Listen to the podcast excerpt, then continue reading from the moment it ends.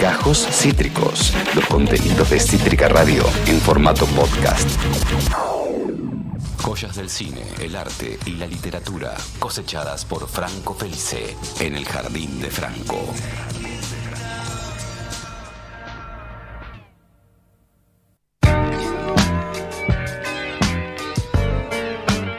15 y 14. Todas las tormentas juntas en vivo con su conductor Esteban Checho y comenzamos a caminar el sendero del Jardín de Franco. Y la única manera de hacerlo es con él. Franco Felice, estudiante de letras, lector empedernido, cinéfilo breve voraz. ¿Cómo te va? ¿Todo bien? ¿Cómo andas, Esteban? Muy buenas tardes. Muy buenas bien, tardes. bien? Perfecto. un poco gris hoy en día. Sí, no, sé si- no sé cómo, no sé cómo se me aprecia hoy porque hay cosas raras con las luces, tengo acá una cortina medio abierta, está todo el día nublado. Sí, sí. Justo estoy en la ventana haciendo lo posible. No, no, pero bien. Se, se te ve bien, viste que en los días de lluvia hay como un filtro general gris, pero se te distingue bien, fuerte y claro. No te ha agarrado, no hay tormenta aún, se, se largó un poquito, pero no, aún no estamos en Santa Rosa. Aún no estamos en Santa Rosa, dicen las señoras de mi barrio. eh, yo me guío por ellas, que son como, viste, que son como un meteorólogo natural, son, son Terminators del clima. Eh, pero no, todavía no es verdad. Anoche llovió un poco, pero nada, nada, nada grave. Yo esperaba un poco más de, de pasión en el clima anoche, pero no, no, nada, nada. Franco es, es coterráneo mío del barrio, vive en unas calles de casa, así que si llueve, llueve en su casa y llueve en la mía. No hay manera de regatear esa, esa Exactamente. Si a alguno le falla el agua o el gas, también es un problema nuestro. Total. Ya nos ha pasado. Y esos llamados, che, tenés agua, tenés gas. Sí, sí, sí. O el peor, el peor de todo que es tenés luz, que es el, Tenés luz, ese es el, que, el, el más terrorífico. el más terrorífico. Franco, eh, eh, a ver, siempre los miércoles tenemos este punto de encuentro. Veníamos, eh, iba a decir con, con autores contemporáneos, no. Porque, bueno, depende de qué categoría usemos, pero la última columna la había protagonizado Esteban Echeverría y Domingo Sarmiento, que, no, a ver, en los términos cotidianos no son No contemporáneos. tienen, no, no tienen Instagram. No, claro, claro, no le conocemos un tweet. Y hoy eh, vas un poco más atrás y casi que agarras un poco, para muchos, una piedra fundamental, una parada obligada para comprender la historia de la literatura. ¿Quién es el protagonista del jardín de hoy, Franco? Antes que nada, muy, buena tu, tu oración. Ahí dijiste, entre tantas cosas, comprender la historia de la literatura. Porque me parece una, primero me parece una frase poderosísima y segunda que es muy acertada porque el autor que elegí para hoy, para hacer un, una- un perfil, una explicación, un poco, si es que algo se puede hacer con este autor, porque es sumamente, era sumamente prolífico e importante, eh, tuvo una influencia realmente en toda la literatura mundial, se podría decir. Es un autor que conocemos, aunque sea de nombre, todos lo hemos leído incluso, y es Edgar Allan Poe. Eh, ya el nombre me parece que ya suscita interés entre, entre aquellos que, admiramos los relatos de él, los relatos cortos, teniendo en cuenta que fue un escritor que eh, se dedicó casi en la totalidad de su carrera a los relatos cortos, escribió alguna que otra poesía, de hecho su primera aparición en el mercado editorial fue una novela, pero fue una novela que nunca tuvo demasiada eh, fama ni éxito, así que en el relato corto. Vos bien dijiste, en, la historia de la literatura, estamos hablando de un autor que realmente, más allá de enfrascarlo o de tratar de categorizarlo en un género, en un estilo, en un movimiento literario, que todo eso tiene su, su nombre propio, se podría, podríamos decir, estamos hablando de un autor que influyó, y no estoy siendo exagerado, influyó a toda la literatura y a todos los escritores y a todos los críticos literarios que vinieron después, porque realmente se puede decir que sintetizó e inauguró, en realidad en orden sería inauguró y sintetizó una manera de escribir el relato corto, un estilo propio, y aparte eh, fue como uno de los primeros, si se quiere, uno de los primeros tres, yo, yo, elijo tres, pero bueno, esta hay una discusión todavía que nunca se terminó de definir, eh, uno de los tres principales escritores eh, de ficción de, de la historia, ¿no? Es como que en el movimiento en el que aparece él, que es el movimiento romántico, de la época del romanticismo, eh, comparte el podio con otros dos o tres escritores de, de ese mismo estilo, de esa misma época, que tienen una idea parecida de lo que es la literatura, pero bueno, el más, el que más triunfó, si se quiere, o el más, eh, el que más trascendió y que al día de hoy, a casi a más de 200 años de nacimiento estamos hablando, es Edgar Allan Poe. Digo más de 200 años de nacimiento sin ser exagerado, porque Poe nace en 1809, en, eh, bueno, él, está- él era estadounidense, nace en Boston, nace en 1809, muere en Baltimore, también parte de Estados Unidos, en 1849. Solamente tenía 40 años, en una vida súper intensa, súper dolorida, súper eh, sufrida, porque también su vida fue parte de su, de lo que fueron sus creaciones literarias, y es tan interesante su vida personal, su vida amorosa, su vida familiar, su vida creativa, como su obra. Y teniendo en cuenta que vivió solamente 40 años, murió muy joven, eh, bueno, podemos entender que todas estas cosas, que ahora vamos a tratar de desengranar un poco, le ocurrieron en un... Eh, en un radio corto. ¿Cómo? En un, en no, radio tiempo está mal dicho, una franja de tiempo corta. Una franja de tiempo muy corta. Pensá que nosotros ya tenemos más de la mitad de la edad que él, llegó si lo pensamos así, ¿no? Él, como ya te decía antes, él está inscrito en una. Él comienza a escribir eh, de muy joven, a los 22, 23 años, comienza a escribir poemas, comienza a escribir una novela que, como ya te dije, no trasciende demasiado, pero es realmente en el, en el ámbito del relato corto donde él se vuelve popular, incluso antes de morir, porque es uno de esos escritores que se lo comienzan a apreciar cuando está vivo y no después cuando muere, como le pasa a, tantos. Eh, y él, bueno, se mueve lo que es, como ya te decía, él es parte de un movimiento literario de, la década de 1820, 1830, que es el romanticismo. Es el romanticismo y dentro del romanticismo, el romanticismo gótico.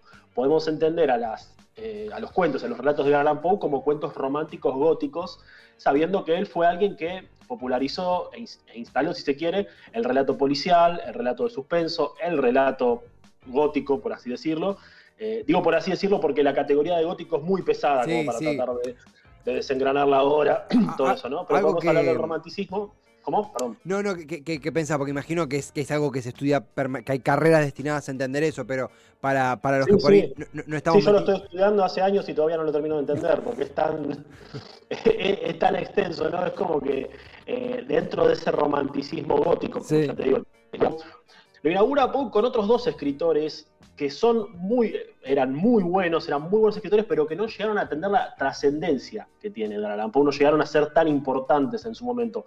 Los voy a mencionar por una cuestión de respeto, porque son parte de este canon del romanticismo. Uno es Nathaniel Hawthorne, un escritor que es conocido principalmente por escribir una novela llamada La letra escarlata, una novela muy, muy buena que la recomiendo.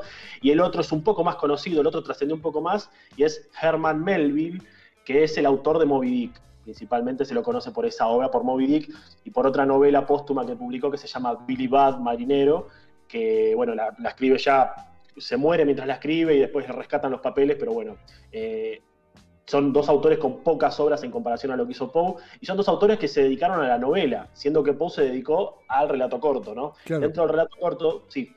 No, no, dije claro. Ah, Perdón, te escuché justo con un delay, pensé que me hacías una aclaración. No, dentro del relato corto de Poe se pueden encontrar eh, nada, los primeros movimientos, el primer movimiento, si se quiere, de lo que fue, ya te digo, lo gótico. Esto, esta idea de lo fantástico sobre lo racional en la literatura de Poe, ¿no? Eh, temas fantásticos, lo exótico, lo exótico vence a lo verosímil, son algunas de las características de los cuentos que, él supo, eh, nada, poner, digamos, en sus relatos, ¿no? Y hay hay realmente una obra muy, muy extensa de Poe, muy, muy vasta. a mí me encanta la palabra vasta, basta con B corta, por mm. supuesto, basta como, como un adjetivo. Eh, realmente la obra de Poe es muy, es muy completa, pero me parece a mí que si queremos dedicarnos por lo menos, o por lo que a mí me interesa más, que es la parte más macabra de Poe, la parte más oscura, la parte más cerebral, la parte por la que más se lo conoce, que son sus cuentos de terror, son sus cuentos de suspenso, son esos cuentos de terror psicológico que él, eh, que él escribió, son relatos muy breves hay tres o cuatro, o cinco, si podríamos decir, que son como obligatorios, si, se quiere empezar a, entender a, lo que, a quién fue Edgar Allan Poe, su importancia, que de todas formas su importancia en el mundo de la literatura se puede explayar y se puede escribir muchísimo sobre eso, porque no exagero cuando te digo, y esto lo voy a, desarrollar más tarde, no exagero cuando te digo que es difícil encontrar un escritor y no solamente escritores de ficción, sino también eh, críticos literarios, periodistas incluso, que no hayan hablado de Poe en su carrera podés nombrar a cualquier escritor que haya venido después y todos lo mencionan en algún momento, independientemente del género que hayan, eh, hayan trabajado, ¿no? Eh, hay un par que incluso argentinos, que bueno, eh, hay, un escritor argentino muy famoso, después lo vamos a mencionar, que tuvo una relación estrecha con Poe, no de contemporaneidad, no se conocieron, sino con su trabajo. Pero realmente la influencia que tiene sobrepasa todo su. sobrepasa a su trabajo incluso. Y, también marca, sí, también interpretando lo que mencionabas, ¿no?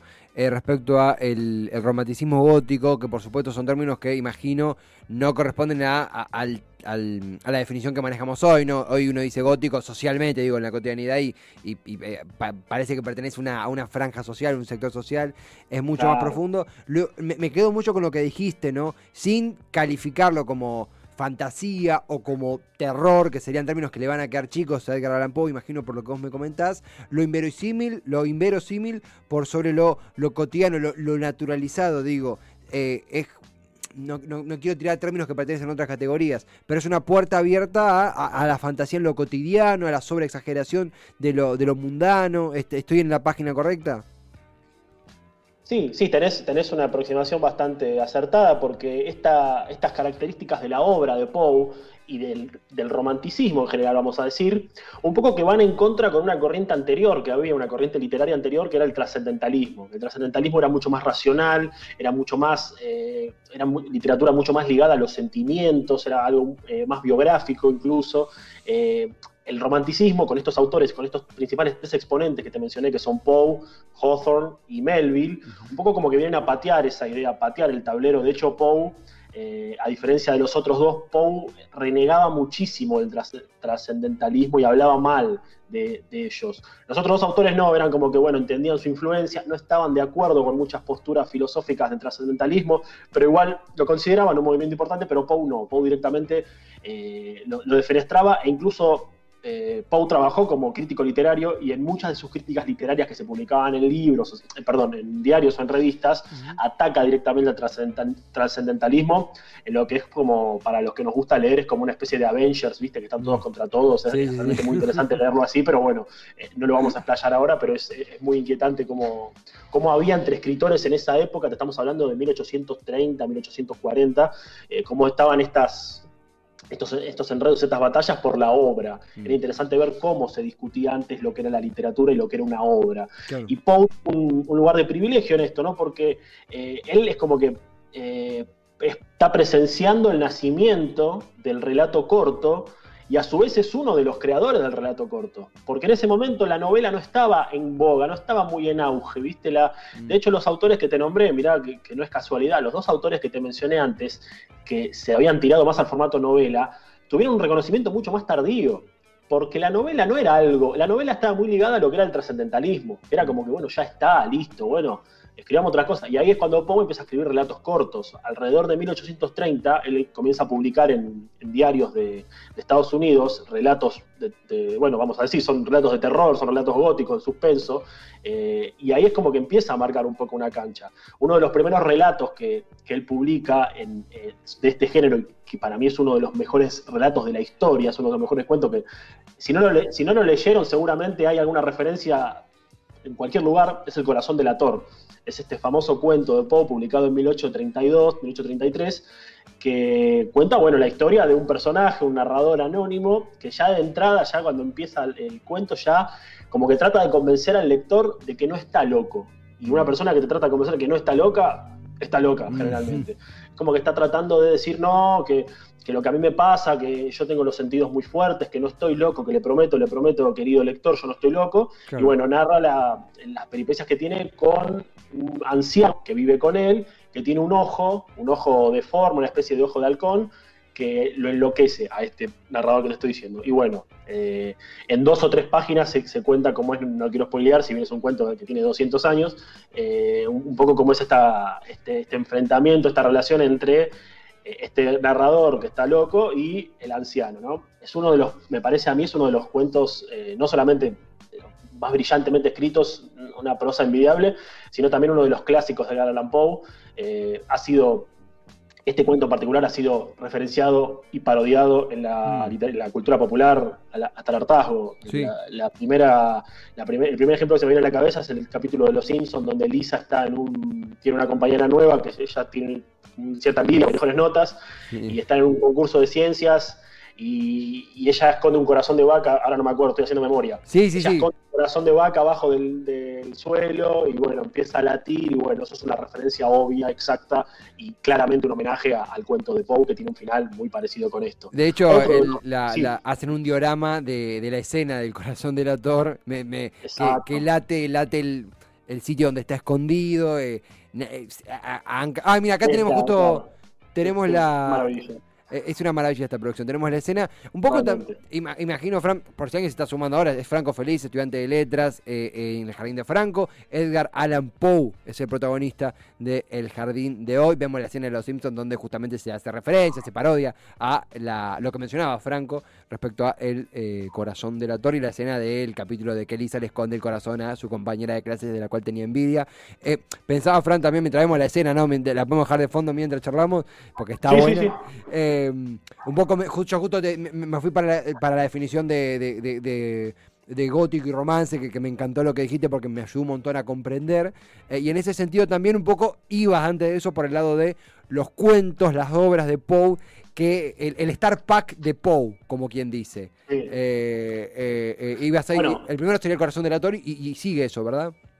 Sí, yo pienso en el corazón del actor como, como el principal. O sea, si alguien no leyó nunca nada de Poe y quiere encontrarse con el Poe más, más macabro, más tétrico, más, digamos, el más conocido, el que, el que hizo, hizo escuela con este género, yo le daría primero a leer El corazón del actor. Y otro cuento que ya es más de terror, es un cuento realmente muy, voy a usar un, un adjetivo que me encanta y que nunca lo usé, es muy pavoroso, es un cuento realmente muy abrasivo en cuanto a, a lo que cuenta, es El gato negro. El gato negro es, un relato, es, quizás el primer gran relato de terror de, la historia, podríamos decir, porque eh, mantiene una, un ritmo y una. ¿Cómo te explico? Eh, es, es, realmente una experiencia leer El gato negro. Yo hace poco, estas noches estuve con, con insomnio y estuve releyendo muchos cuentos de Poe, y El gato negro, eh, leerlo de noche, te juro que es una es, es, algo, o sea, te, te, te, mueve un poco, empezás como a mirar a todos lados, si tenés una mascota como que la empezás a ver con otros ojos, es uno de esos relatos que inaugura el género de terror y es realmente muy oscuro y ahí podemos entender un montón de problemas, un montón de, sí, de síntomas, podríamos decir, que el mismo Poe tenía en su obra, porque también de eso se habla mucho cuando se refiere a su obra, cuando eh, muchos críticos literarios lo, lo, nada, lo señalan durante años y al día de hoy lo siguen hablando, eh, que era, al ser una persona tan sufrida, él, una persona con una vida realmente desastrosa, porque él, eh, bueno, recordemos, él nace, sus padres se mueren cuando él era muy chico, lo adoptan unos tíos, lo adoptan unos tíos con los cuales no tienen nunca una buena relación, empieza a tomar de muy joven, empieza a consumir drogas, eh, pero su gran problema era el alcohol.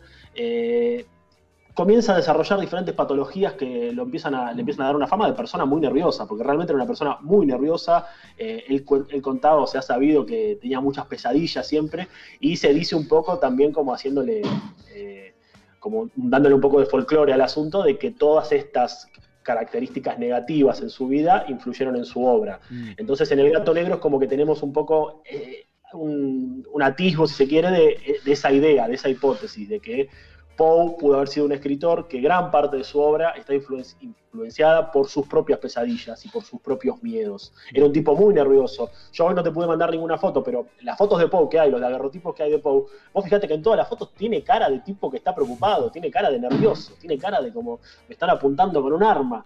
Eh, su, su, aspecto, aparte, era una persona de, con un temperamento muy fuerte, era un tipo con una personalidad realmente jodida, sí. eh, era muy ególatra. De hecho, hace poco, se va, hace poco, hace 50 años, se supo que en muchas de sus críticas literarias que él hacía, eh, las hacía sobre sus propios libros y las firmaba con otro nombre, diciendo, lean a este escritor, que es una maravilla, lean a este escritor, que, sí. que nada, que escribió él mismo. ¿Me explico? Sí, es sí, como que tenía un ego, tenía un ego importante.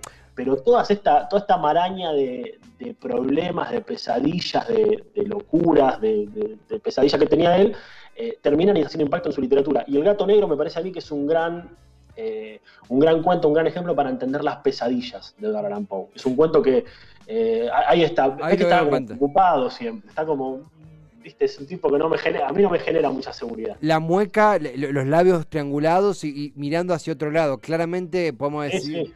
Eh, eh, un tipo que estaba pensando en otra cosa. Porque y, ahí tenía, y ahí tenía 30 años, estaba arruinado ya. Claro. Y, ese ego que tenía no era un ego que, que, no era un ego hijo del placer, no es que el tipo disfrutaba del ego, era un tipo con un nerviosismo que lo eclipsaba bastante por lo que vos me contaste. Sí, sí, sí, sí, sí, totalmente, porque aparte toda su vida tuvo, eh, estuvo llena de decisiones equivocadas, la más polémica y la que más eh, se ha hablado de él fuera de su obra es que él cuando tenía 28, 29 años se casa con su prima, que tenía 13. O sea, mm. eh, es, el, es, como fuera de lo que es de lo que es la obra y podemos hablar de la personalidad, eh, ya lo presentaba como una persona atípica en todo esto, ¿no? La prima lo amaba, hay muchas discusiones en el medio porque después se dijo que la prima lo quería muchísimo, lo amaba, que, la prima se había enamorado de él, pero bueno, es una discusión por terminar. Eh, nada, hablando de otras cosas que no tienen mucho que ver, ¿no? No, no, pero, sí, se, entiende también que contexto, digo, hay un montón de revisiones, imagino gente que dedica su vida a, analizar a Poe. Me, tengo una, va, por el camino de, de, las parodias, porque me estaba verificando, no, no tira cualquiera, porque a veces se, traspapelan los que no conocemos mucho de un tema, eh, pero sí, acá verificando un poco, eh, algo muy parodiado de Poe. Primero era una pregunta que era, toma para generar cierto, podemos decir, terror, miedo, quickie, toma elementos cotidianos, digo, no habla de un, monstruo que sale de la ventana y te usurpa, sino que, por ejemplo, la que narrabas del gato, la del el, no me sale decir si es poema o cuento sobre el cuervo, que también fue muy parodiado, fue muy... El cuervo es un poema. Un poema. es un poema, claro, que quedó la famosa frase Nevermore, nunca más. Nunca más, sí. Es un, es un poema, sí, es un poema viejo, es una de las primeras cosas que escribió, sí. Sí, y, recuerdo justo conecté con el, con el episodio que mencionaste de Los Simpsons, también es parodiado por Los Simpsons eh, el, cuervo, y me pareció una cosa, más allá de que tendrá que ver con el guion de Los Simpsons, que no viene al caso, una cosa bellísima, era chiquito, digo, lo vi en una edad muy corta y comprendí de nuevo a través de una parodia un poco es el, mensaje potente que tenía el, poema de Poe sobre el, cuervo, el cual debe ser leído directamente. Pero sí hay algo icónico en esa forma de narrar y de contextualizar de Poe. Hay algo icónico exactamente en esa forma, porque voy a volver a repetirlo, estamos hablando de un, inaugurador, Entonces es como que marca la cancha. Y no solamente hay una forma que se nota en, las parodias y en los homenajes, sino que en lo más importante que es en la influencia. Claro. No hay moderno de 1900 para acá que no haya estado influenciado por Edgar Allan Poe. Podemos nombrar a cualquiera, cualquiera de los escritores de los que yo hablé, para ponerme de ejemplo, ¿no? Para los escritores que yo hablé en estas columnas, todos están influenciados por Poe, todos han escrito sobre Poe, todos han, bueno, leído por supuesto, pero ninguno se escapa de la influencia de Poe. Sin ir más lejos, eh, vos antes mencionabas lo cotidiano, como eh, quizás en lo cotidiano aparecía un rasgo de algo sobrenatural que terminaba siendo eh, el elemento principal del relato. Bueno, Stephen King, Shirley Jackson.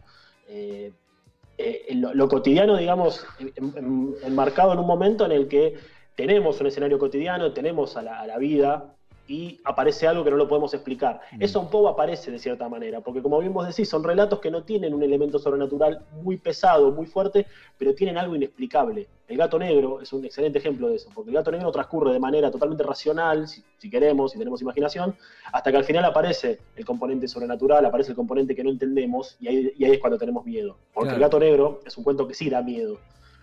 El corazón del ator también da miedo, pero es más sorpresa y es más nerviosismo del suspenso que va construyendo eh, el, relato, y porque es realmente un cuento que te pone a prueba la capacidad cardíaca, eh, el, corazón del actor. Y no solamente un juego, te lo, te lo, digo directamente por el título en inglés, que es The Telltale Heart. The Telltale Heart es como el corazón que cuenta un cuento. Y uno va pensando en el corazón, cómo va latiendo, y uno se va dando cuenta de que a medida que va latiendo y va haciendo ese toc, toc, nos va enloqueciendo a nosotros, va enloqueciendo al narrador y vamos entendiendo por qué el narrador hace eso. Y un poco como que nos hace ir respirando más rápido hasta que llega al final en un momento en el que, bueno, eh, hay un desencadenante, ¿no? Pero hablando de la influencia, como bien, como bien te decía, podemos mencionar a cualquiera, Stephen King, Shirley Jackson, eh, Cortázar, la Seca. Te estoy hablando de los que nombramos acá, si no podríamos estar todo el día, ¿no? pero, realmente es, vastísima la, influencia. Y hay un último relato de los que vos me habías mencionado antes, de los que yo diría como un starter pack. Hay otro relato que no sé si es un starter pack, pero que a mí me gusta muchísimo. Es un relato muy corto, que se llama La Máscara de la Muerte Roja.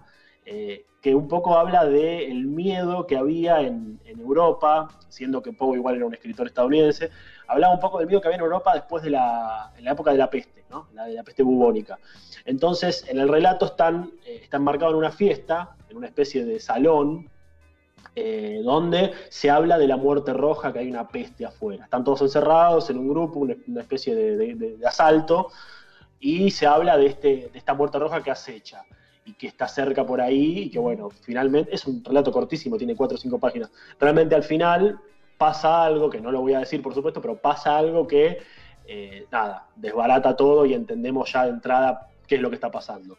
Eh, es un relato que el mismo Stephen King lo usó como influencia para El Resplandor. Mm. Eh, la influencia se mide en kilómetros y aparte, de hecho en El Resplandor, en varias ediciones en, español, en el prólogo se menciona una cita de este cuento de la Máscara de la Muerte Roja como, eh, nada, como referencia obligada a lo que ocurre en El Resplandor.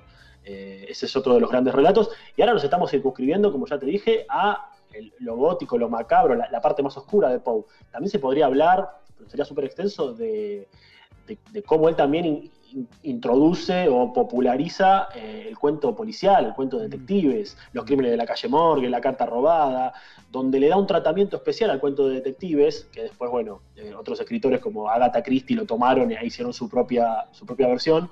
Eh, es muy interesante cómo Poe en esos cuentos, que no son del terror, sino que son cuentos, como te decía, detectivescos, policiales, le da una personalidad muy fuerte al detective, lo hace un detective sensible, que se equivoca, que, que tiene como también eh, una mezcla entre, lo, curioso y lo académico, ¿no? Como que eh, es muy humano el detective, pero esos son otros relatos que también, insisto, eh, no, es una parte de, de Poe, sino que es como la parte que menos vamos a desgranar hoy, pero que es súper importante también la, figura de Poe como autor del relato policial. Y, Fran, también mencionaste algo que, porque mencionaste algunos autores argentinos influenciados que han pasado por el Jardín de Franco y que fueron influenciados por Poe, eh, Cortázar y La Iseca, por decir dos, pero mencionaste específicamente al principio uno que, si bien no tuvo relación eh, presencial, relación eh, cercana, sí me remarcaste, destacaste su, relación. Me, interesa mucho eso. ¿A quién te referías?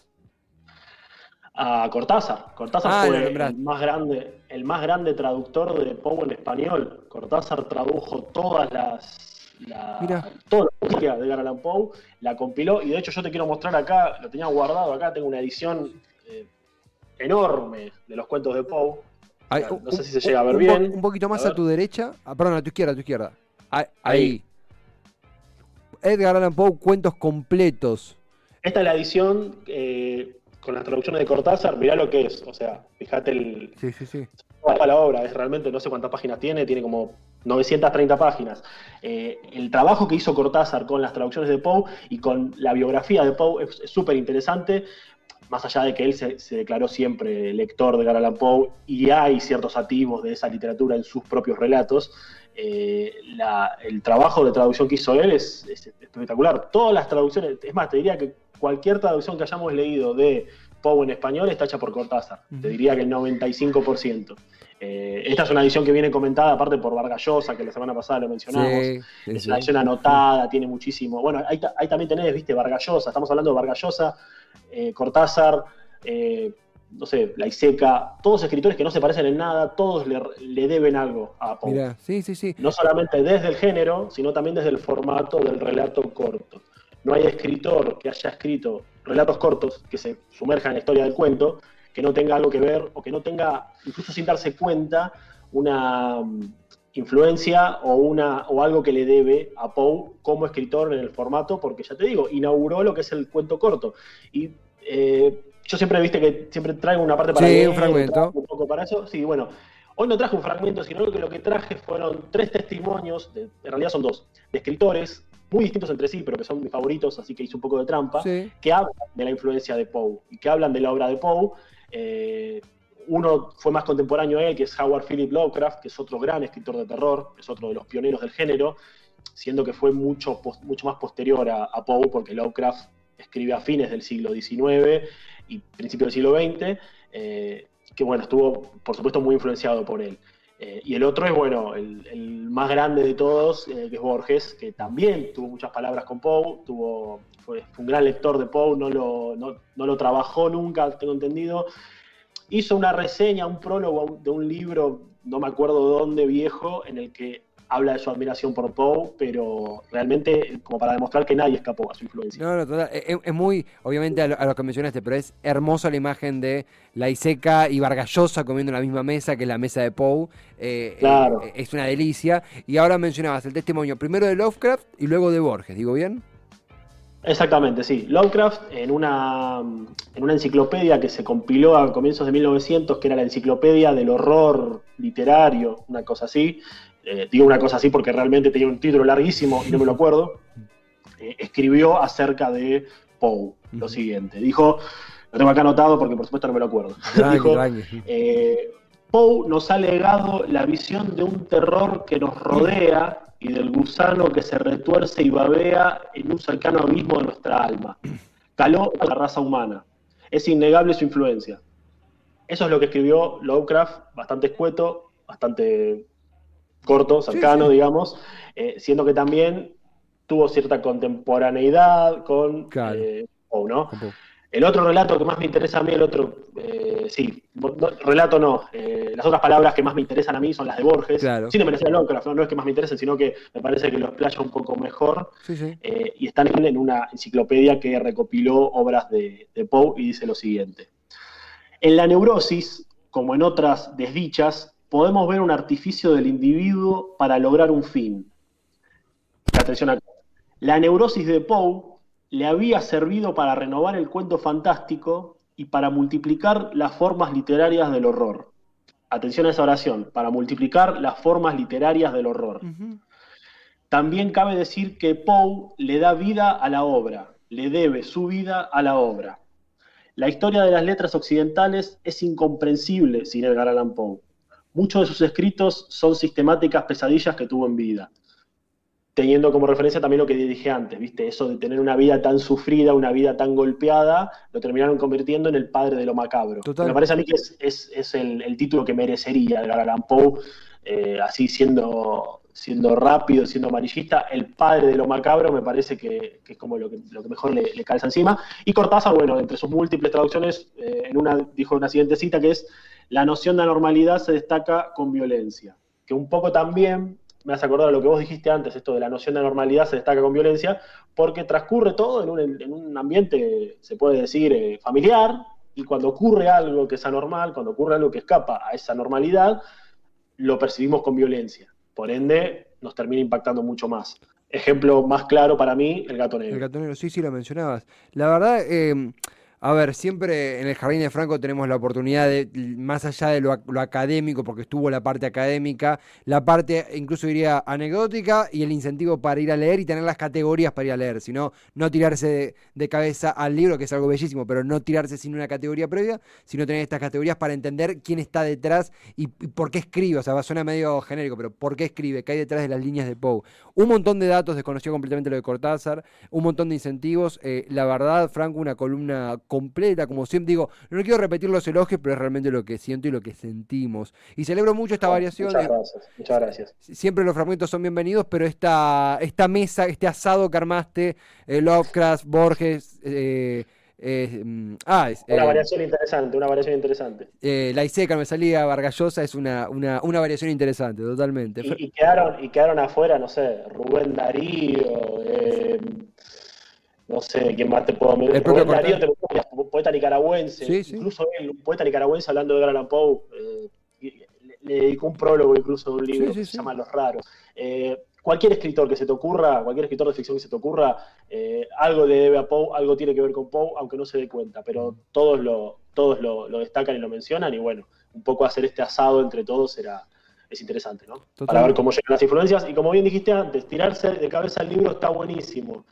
Colecciones de Edgar para- hay, hay millones, es un autor que nada, está public- publicado y editado en demasía, se consiguen de todos. Acá tengo otro, bueno, lo tengo más, más lejos, otra colección de él. Eh, las colecciones de cuentos de él están todas bien hechas, están todas bien compiladas, bien traducidas.